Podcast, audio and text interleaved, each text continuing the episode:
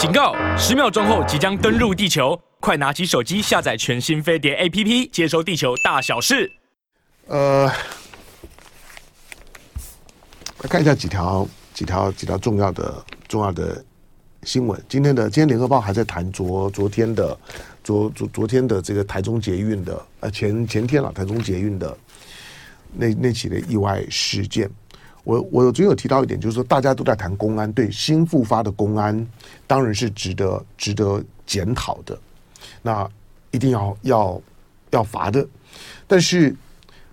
新新复发的那个建案，它也是在台中在捷运线，那个它在捷运线上面啊，你要你要知道，只要在捷运线上面的，而而且你看到那个捷运是在靠站了之后呢，重新发车。那才十几秒的时时间呢，就撞上。比如那个建案呢，离捷运站呢非常非常近。你应该有一个基本的房地产概念吧？就是在捷运线上面，离捷运站非常近的房子，一定是贵的。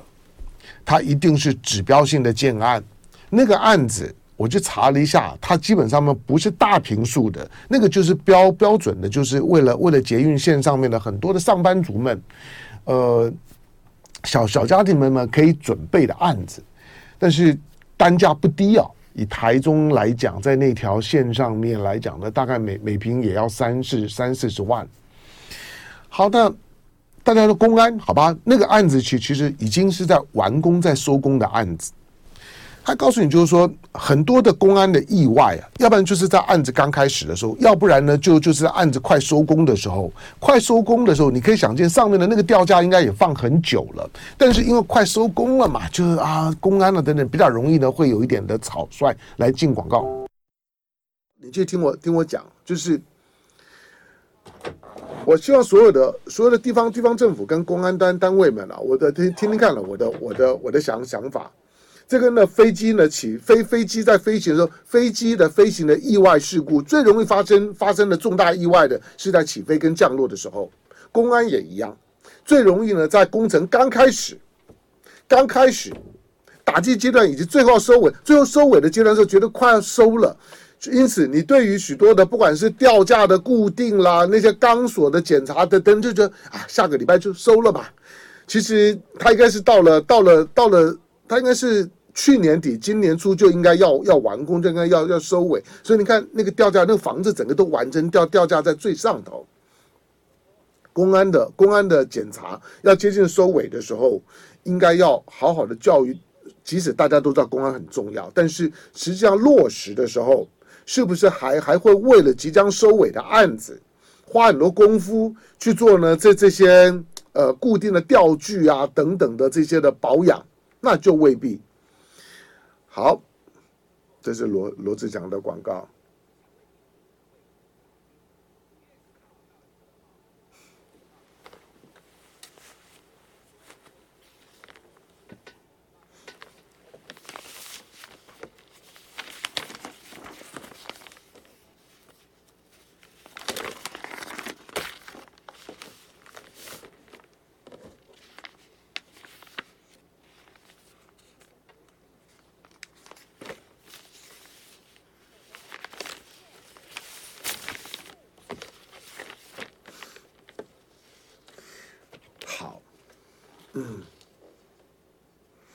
啊，Allen 周说不不不止三四十万一瓶，而是最最最少最最最少是一瓶六十万，哇，这么那么贵吗？好，不过好发生这意外意外的事件之后呢，可可能会会会便宜点吧。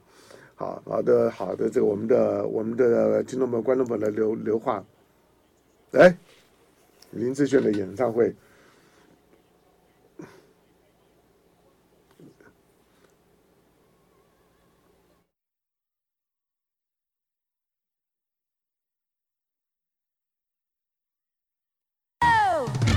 好，呃，Andy 杨说我在大理，云南的大理三月街。好，问龙哥早安，好早安，你也你也早安。另外这个什么 YGT 啊，他说在台北街头还能见到大陆人吗？偶尔啦，就比较比较比较少了，因为因为因为没有没有观光客嘛。好，不过你听到呃，因为待会儿。待会儿呃九点半钟的时间，今天有龙龙行天下，今天的龙行天下呢，来龙行天下呢做客的，把这时段呢割让出去的，那割让割让这个时间的是蔡正元蔡曾博士。我跟正源是很是很很很很投缘的朋友啦，就是说，所以我们我们在哈拉的时候，呃，就就像我跟苑举正一样啊，就是，呃，是我觉得我们的对话是带着带着温度的，跟内容是有温度也有角度的，好，所以真的待会儿听听听蔡曾博士讲话。好，那我们的我们听众观众朋友，不管在在哪里，都跟大家呢说说说早安。来，对我我我刚我刚把那件事情讲完，就是在台湾的，除了除了公安的问题之外，那个捷运为什么没有防撞的系统？今天说呢是致命的四四十秒，昨天是说呢发车启动之后呢十三秒，不管是几秒，哪怕是十三秒，哪怕是一秒，其实那个意外。如果你有够好的防撞系统的警示的系统、防撞的系统、感应的系统，它都是可以避免的。所以我觉得应该要优先检讨的是台中捷运的那个防撞、警示、感应的系统怎么了？现代的大众运输工具不可能没有吧？我我说我说他有人驾驶、无人驾驶不应该是讨论的重点。我说，现在连在连连 Tesla 或者现在的新的新除了新能源车之外，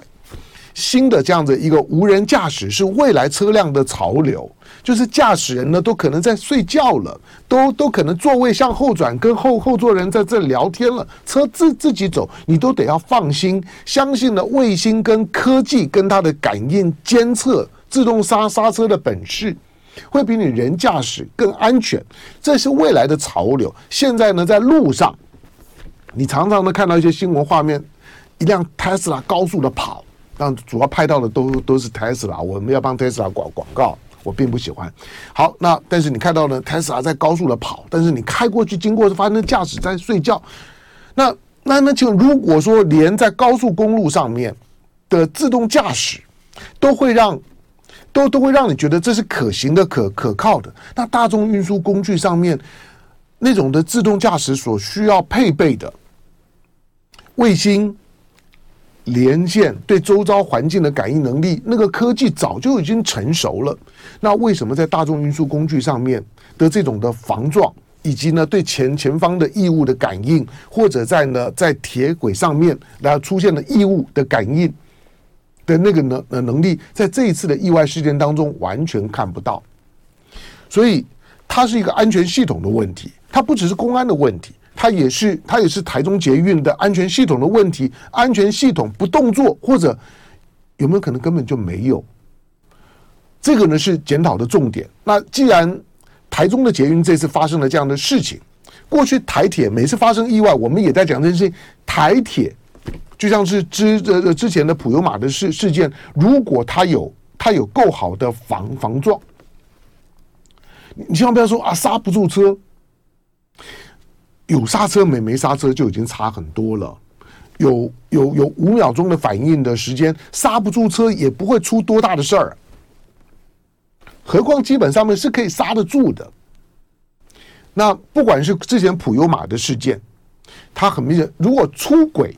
高速行驶出出轨，那另当别论。我是说，像普悠玛撞车，或者是台中捷运一样，这些的大众运输工具，而且可能载了大量的，幸好就是说这这次呢，因为它发生的时间，车上的人人不多了。那如果载的人多，又发生了激烈的碰撞，那死伤就就很难讲。可是他为什么没有防撞的系统？所以那个是一个一个安全装置，应该优先检讨。其实其次，公安公安当然也很重要，安全跟安全的这样的一个防撞的机制跟公安这两个呢，都是必须要检讨的。好，来我们回头回头来看了，今天，呃，在在中时的《旺报》《旺报》上面呢，谈谈到了就是。亚亚投行，亚投行的行长呢，金立群，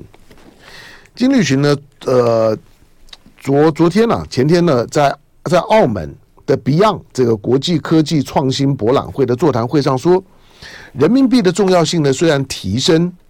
但是取代意味着美元呢完全的退出。他说这是不可能的。换句话说，人民币不可能取代美元。那你说，那两种货币的关系呢，应该理解成美元将与人民币呢更好的合作，包括和其他的一些货币。那综合香港的媒体呢，跟跟这些呢，呃，什么凤凰网科科技的报道啊等等，阿里巴巴董事会的执行副主席呢，蔡蔡崇信，蔡崇信是台湾人，就就是买了那个那个布鲁克林篮呃篮网的啊，蔡崇信。那他向了金立群呢提问说，美元在国际商贸中的地位何时会被其他货币取代？那金立群呢就做了上述的表达。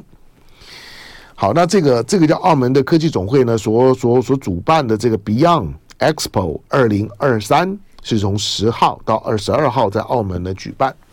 那金立群呢讲讲话呢，可能你会觉得说啊，这个这个什么本来就是这这样啊，不，但是。大部分的民众可能在过去一段时间呢，我觉得因为因为因为中国大陆的大陆的媒体的环境啊，媒体的环境，因为媒媒体还是受到了非常非常强大的管控的，基本上面只有官媒，没有没有所谓的非官媒，因此即即使偶尔会出现对话式的这种的声音，可以比较平衡的声音，它也是官媒跟官媒之间的对话。在这种的媒体环境当中来讲，大陆有大大陆的解释的方式，但是我我是说，在理解事情上面来讲，如果如果你你真的想把一件一件事情摸得透一点，或者把它的各方方面面呢都能够整得比较完整一点，方便你去判读一个讯息的时候，你其实是要花一点时间去去兜其他的功课。那最少呢，就是作为一个亚投行的行长金立群的这个表达。它相当程度上面呢，可以反映出呢，就是官官方对于人民币的角色的思考是健康的，是正常的，是合理的，是务实的。现阶段人民币怎么可能取代美美元呢？但是人民币的分量的提高，人民币分量的提高，它是市场上面的自然需求，它。不是政治力可以强迫得来的。今天的人民币，中国要强迫大家去使用人民币也很难。人民币的需求，其实不妨把它理解成对于美元的不信任的避险。当一方面呢，当中国的国力跟经济力强大了之后，地球上面还有贸易关系的一百九十个左右的国家，因为大部分啊，当然你说你说呢，一百名七八十名以后的那个。那个贸易的，那那个那比重都都非常非常轻了。可是地球上面呢，有将近四分之三的经济体，它的最大贸易伙伴呢是中国。既然跟中国做贸易，而这些四分之三里面，大部分的国家它的货币都没有持有的价值。就如果它有本国货币，那你必须要知道它的本国货币几乎没有持有的价值。就是你如果到那个国家去旅游的时候，你万不得已必须要在当地，如果它能够让你直接直接的刷卡或者使用美元或者使用人民币，你一定很开心，因为你并不想去换当地国的货币，它的货币没有持有的价值。好，那当这些呢，虽然在在做贸易，可是它的货币没有持有的价值。那当你跟他做贸易的时候，一百四十几个国家以中国为最大的贸易伙伴，当然这里面也包括包括台台湾作为经经济体，台湾在这方面尤其重要。我说我说将来大陆对对台湾在金融面上面来来讲呢，最大的出手就是如果要要求台湾两岸贸易本本币交易，那台湾的央行不不知道怎么去应对啊，台湾的金融体系不知道怎怎怎么去应对。现在两岸贸易啊都还是用美元了，这很怪，你知道吗？这很怪啊！我所谓的怪就是说不合理，就是如果如果如果今天巴西啊等等很很多的国家就金砖嘛，金砖金砖反正很很快要开会了，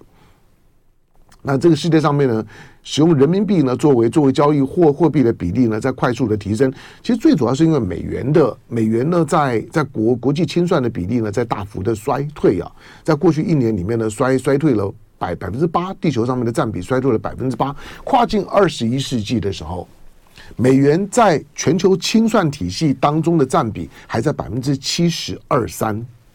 但是之后呢，逐年的下滑，这跟了整个经济体，所以你的实力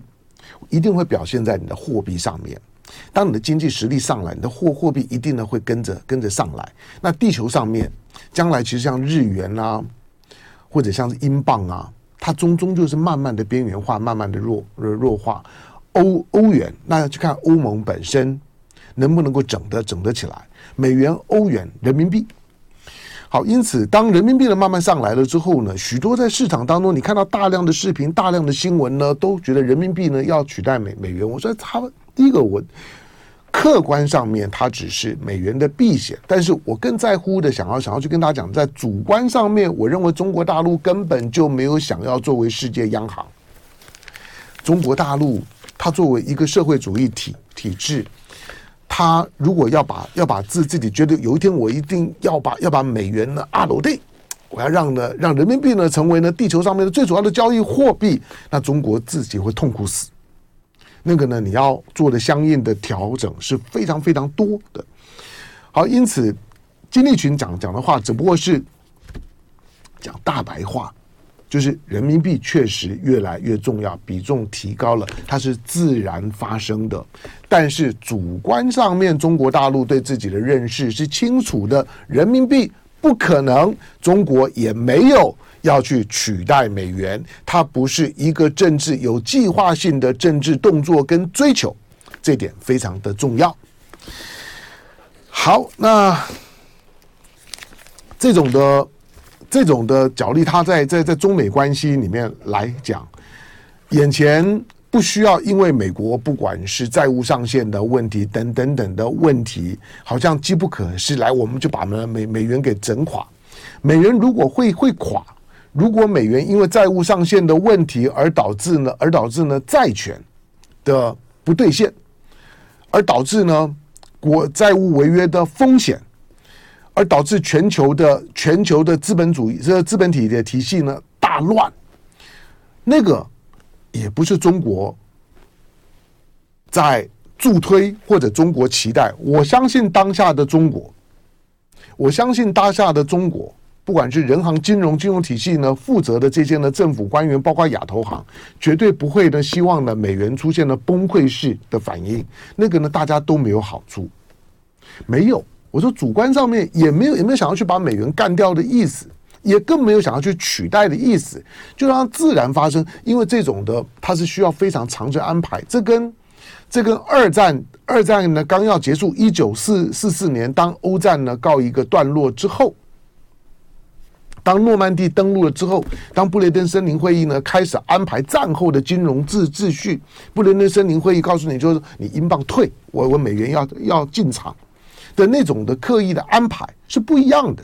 今天的现阶段的国际的经济架构、金融体系还没有让中国大陆让人民币有这种安排的空间，